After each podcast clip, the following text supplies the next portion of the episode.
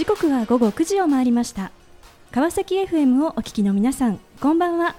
パーソナリティの森さやかです。本日161回目となります森さやかの Life is a Journey この番組では毎回さまざまな分野で活躍されている方をお迎えし人生を振り返っていただきます。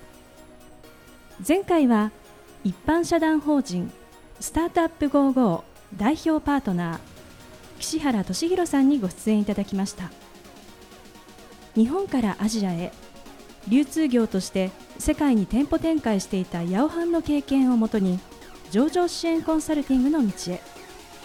地元福岡を拠点とするベンチャー企業を自分たちの手でさらに盛り上げていこうと志を同じくする仲間とともにスタートアップ55をゼロから立ち上げた岸原さん。与えよされば与えられん。というメッセージをいただきました。今回も素敵なゲストをお迎えしお話を伺っていきたいと思います。この番組は e コマースの売上アップソリューションを世界に展開する株式会社エイジア。企業間レンタル移籍を通じて日本の人材流動化を促進する株式会社ローンディールの提供でお送りします。さあ本日は株式会社ローンディールが提供する企業間レンタル移籍プログラムを活用しベンチャー企業に移籍した移籍者そしてその移籍者を受け入れた受け入れ先企業よりゲストをお招きしお話を伺っていきたいと思います。さあそれではゲストお二人をご紹介いたしましょう。まずは受け入れ先企業である株式会社ナナミュージック COO 細野慎吾さんです。細野さんよろしくお願いいたします。よろしくお願いします。えー、そしてナナミュージック社へ、えー、レンタル移籍をされました大宝薬品工業株式会社ストラテジックコミュニケーション室係長大西純子さんです。大西さんよろしくお願いいたします。よろしくお願いしますえー、さて細野さん、はい。えー、ナナミュージックということなんですが、はい、えー、どのような事業内容なのかぜひご紹介をお願いいたします。はい、えー、ナはですねスマホでつながる音楽コラボアプリを提供しています。で簡単に言うとですねあの90秒の音のツイッターだと思っていただければいいんですが、あのカラオケ伴奏は用意しておらずですね、はい、あのギタリストとかピアニストとか、そういった方々が、え伴奏を投稿していただいて、うん、それに対して、えーと、歌い手の方々がですね、はい、歌っていってコラボをすると。でさらにそこにハモリの人が重ねたり、さらにギターの人が重ねたりボイパの人が重ねたりということで、まあ、会ったこともない方々がオンライン上で、えっと、セッションができるとそういうコラボアプリを提供しています。音楽でコラボする、はい、ですね、はい、まさにこう音でこうつながって音楽でこうつながっていくそうですね。という、ね、会ったこともない方々が同じ音楽を奏でることで出会っていくと、はい、そういったサービスです。あのこのサービスは今どのぐらいこう利用者というのはいらっしゃるんでしょうか？はい、まあ7年ほど運営してるんですけども、はい。えー、全世界で800万ダウンロードというところまでようやく来ております。うん。あのこのサービスは、はい、これ世界探してもどこにもない？そうですね。まあカラオケアプリかって言われるんですけども、えー、まあ、カラオケアプリではなくて、まあ、本当に音を通じて人々がつながっていくアプリということで、はい、まあ、ツイッターが世界にツイッターしかないように、えー、音楽でいうと7しかないというサービスだというふうに思ってやってます。まあ、そんなですねナナミュージック社へまあレンタル移籍をされた、まあ、大西さんですがあの久しぶりのオフィスはいかがですか？久しぶりのオフィスは、はい、あのちょっとなんでしょう、うん、胸がキュンってなりました。入った瞬間。いろんな思い出が、はい、はい、あります。はい、というところですね。はい、うん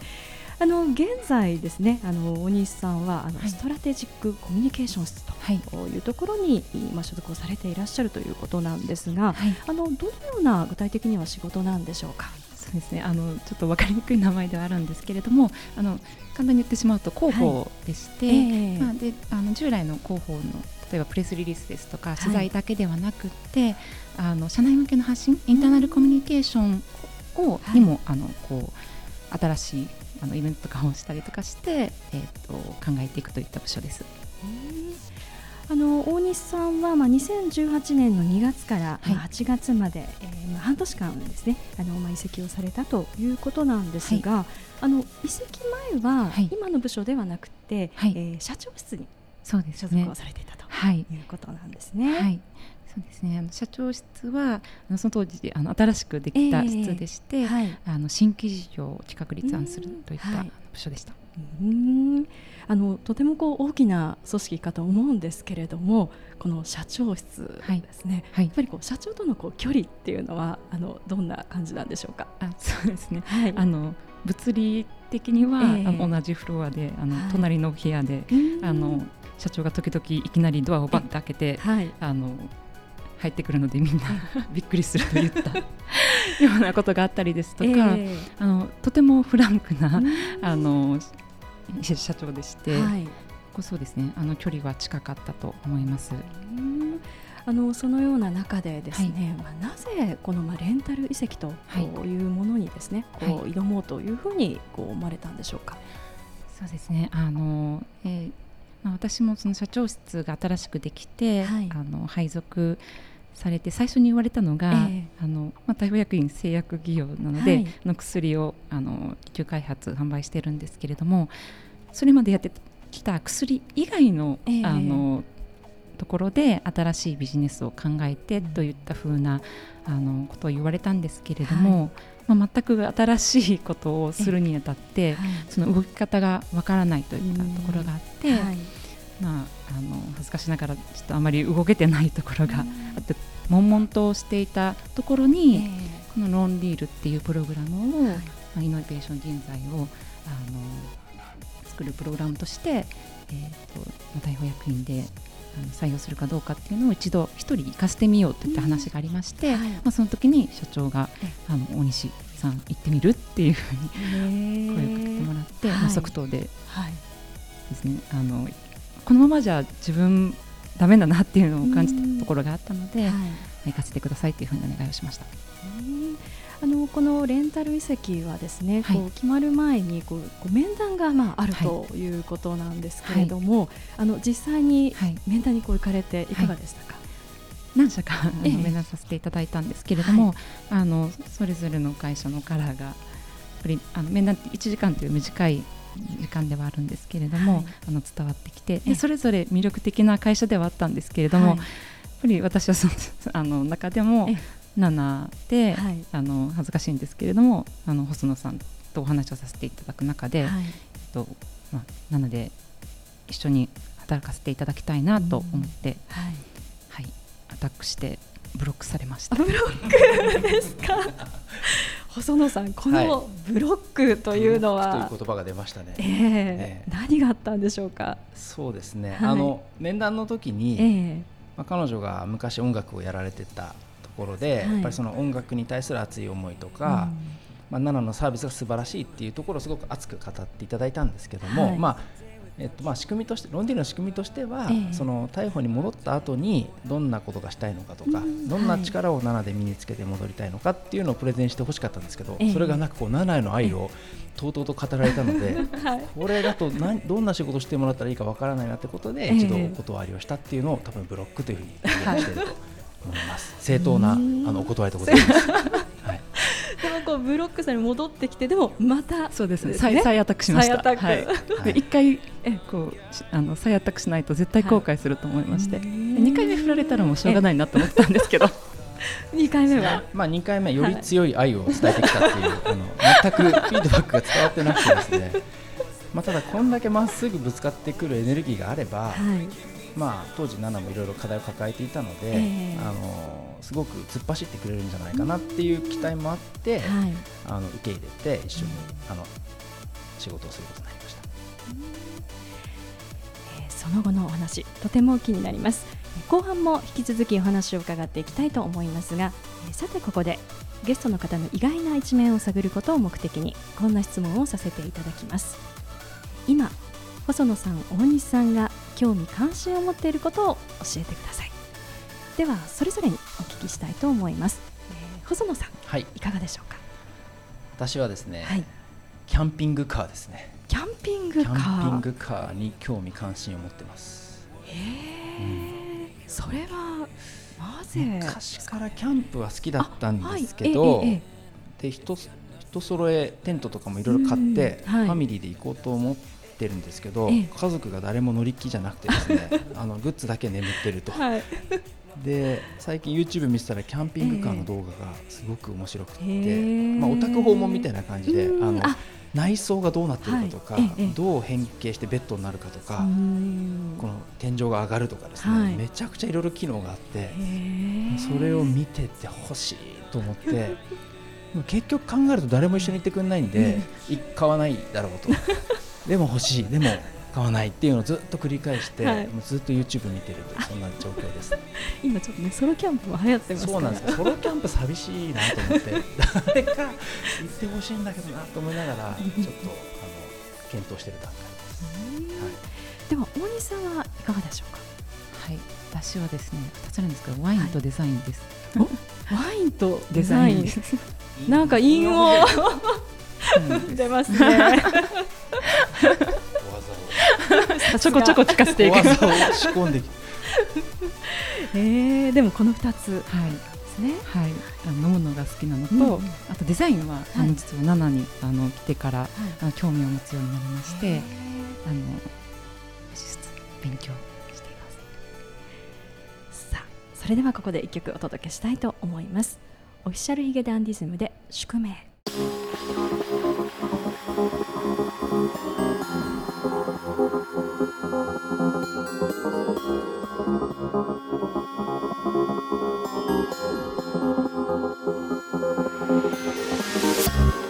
さあ後半も引き続き株式会社ナナミュージック COO 細野慎吾さん大本薬品工業株式会社ストラテジックコミュニケーション室係長大西純子さんにお話を伺っていきたいと思います。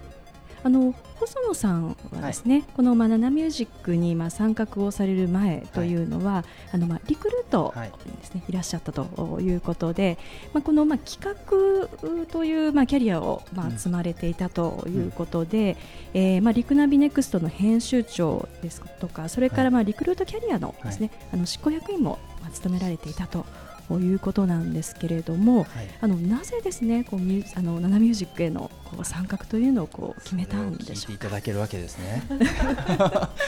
はい、あの僕自身は7が7年前にまあリリースした時に、はい、たまたまあるニュースでこのアプリを知って、うん。で僕あの歌がすごい好きで、えーハモるのが好きだったんで、はい、まあ、試しに使ってみたらめちゃめちゃハマってですね、ん。であのこのサービスが続いてほしいなと思って、はい。い、ろいろマネタイズとかをユーザーとして考えてたんですけども、ええ全然儲かってなさそうだったので、うんこれはやばいっていうことで、はい。あのいろいろアドバイスとかしてたんですけども、えーはい、まあいよいよ立て直さなきゃっていうことで、うんうんはい、まあ、リクルートキャリアをやめて、えー次どこ行くかっていう時に、まあ、ユーザーだけれども、うん思いっきり飛び込もうということで7はい。に参画したという、そういう経緯でございます。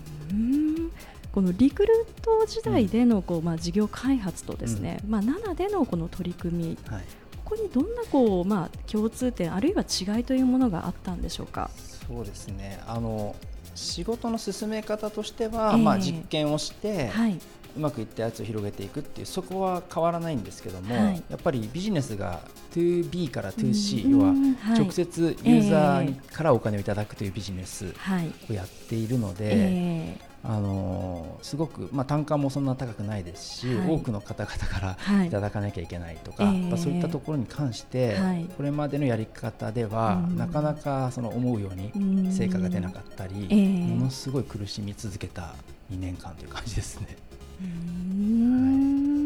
じゃあこのまあマネタイズに向けて非常にこうまあ苦しみ続けたんですね。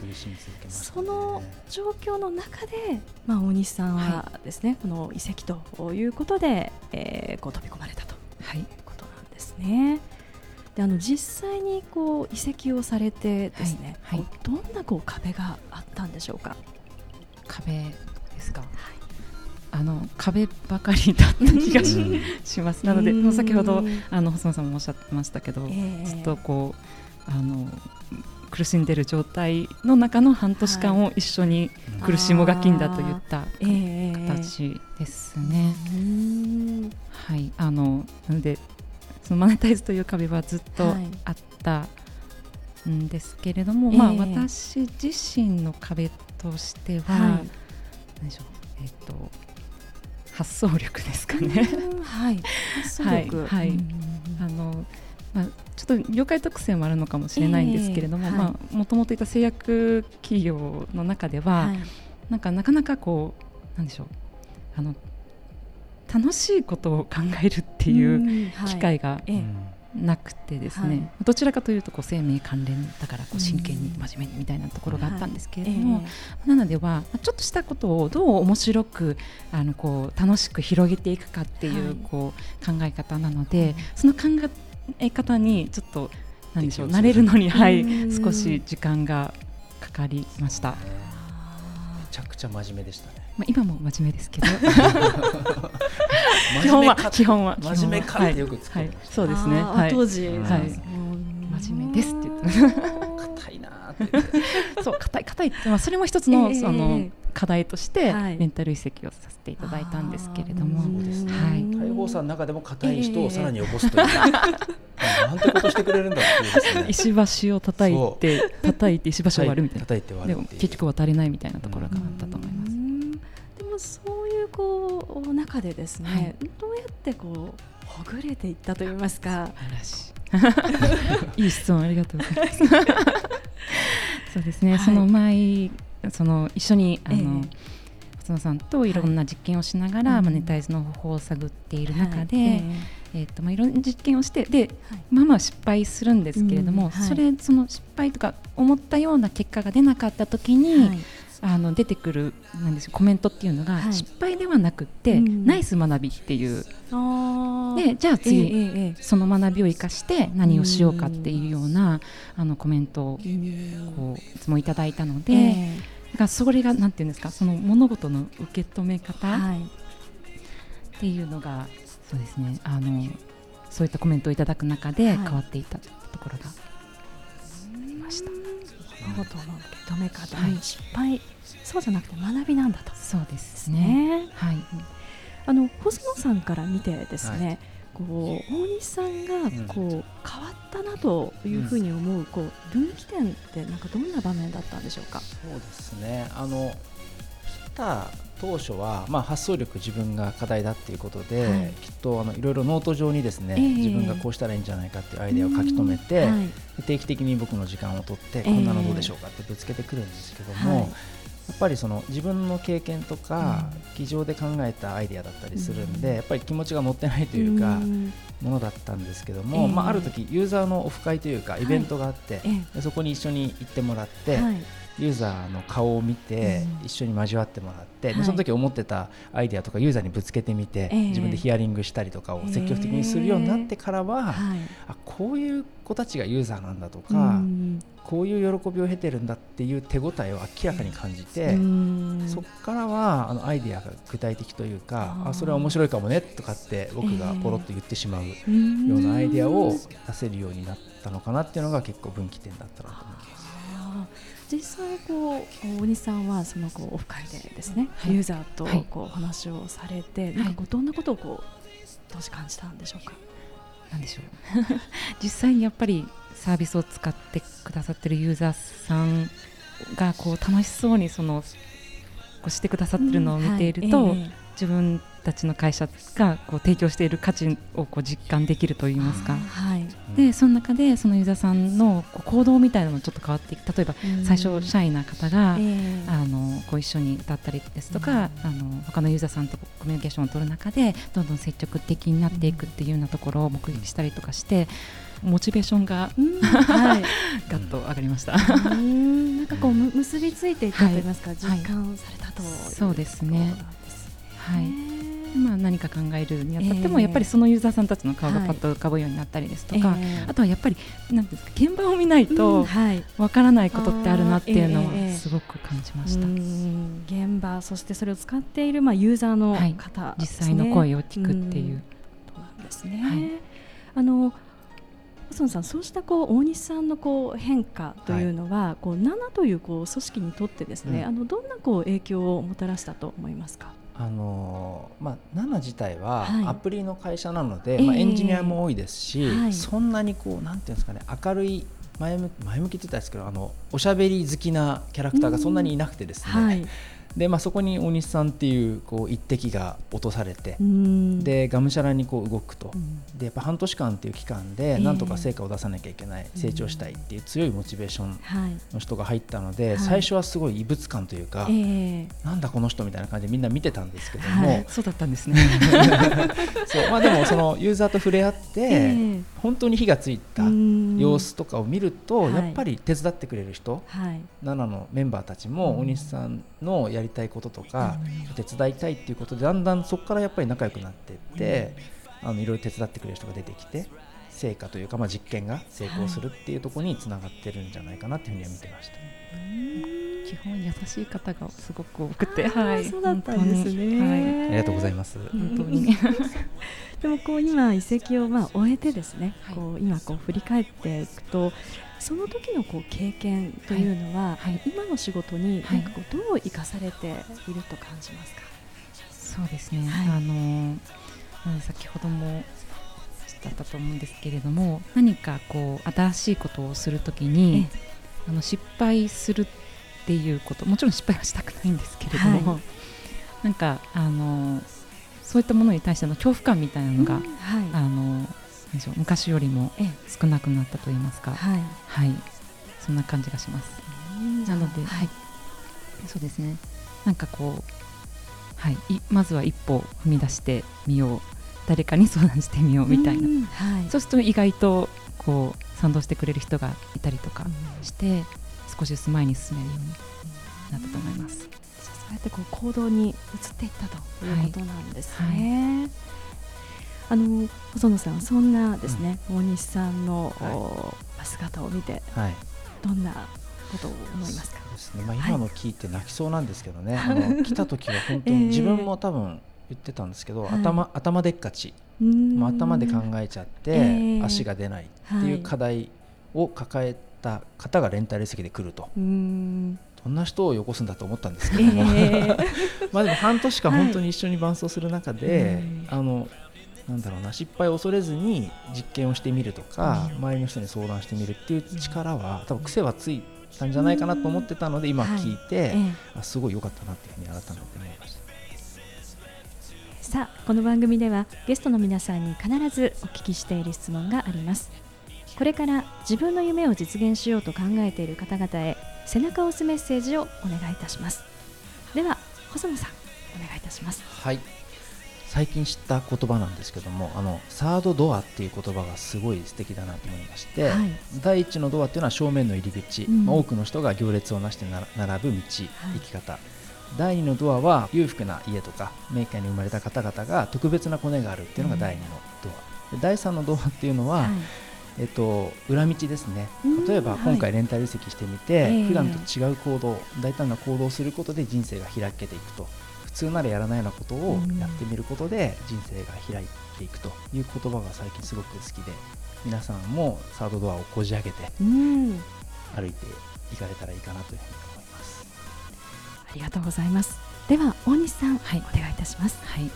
そうですね、あの夢をお持ちだっていうことそれ自体が素晴らしいですし、はい。例えばその夢が途中で途切れてもあとは変わったとしてもそれに向かって費やした努力っていうのは絶対に無駄にはならない。で後々自分を助けてくれるあのものだと思いますのであの一緒に頑張りましょう。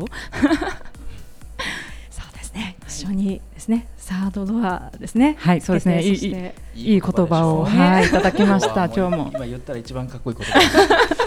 皆さんもお使いください。はい。みんなで歩んでいきましょう、はい、素敵なメッセージをありがとうございました。ということで本日は改めまして株式会社ナナミュージック COO 細野慎吾さん。えそして大宝薬品工業株式会社ストラテジックコミュニケーション室係長大西純子さんにご登場いただきました。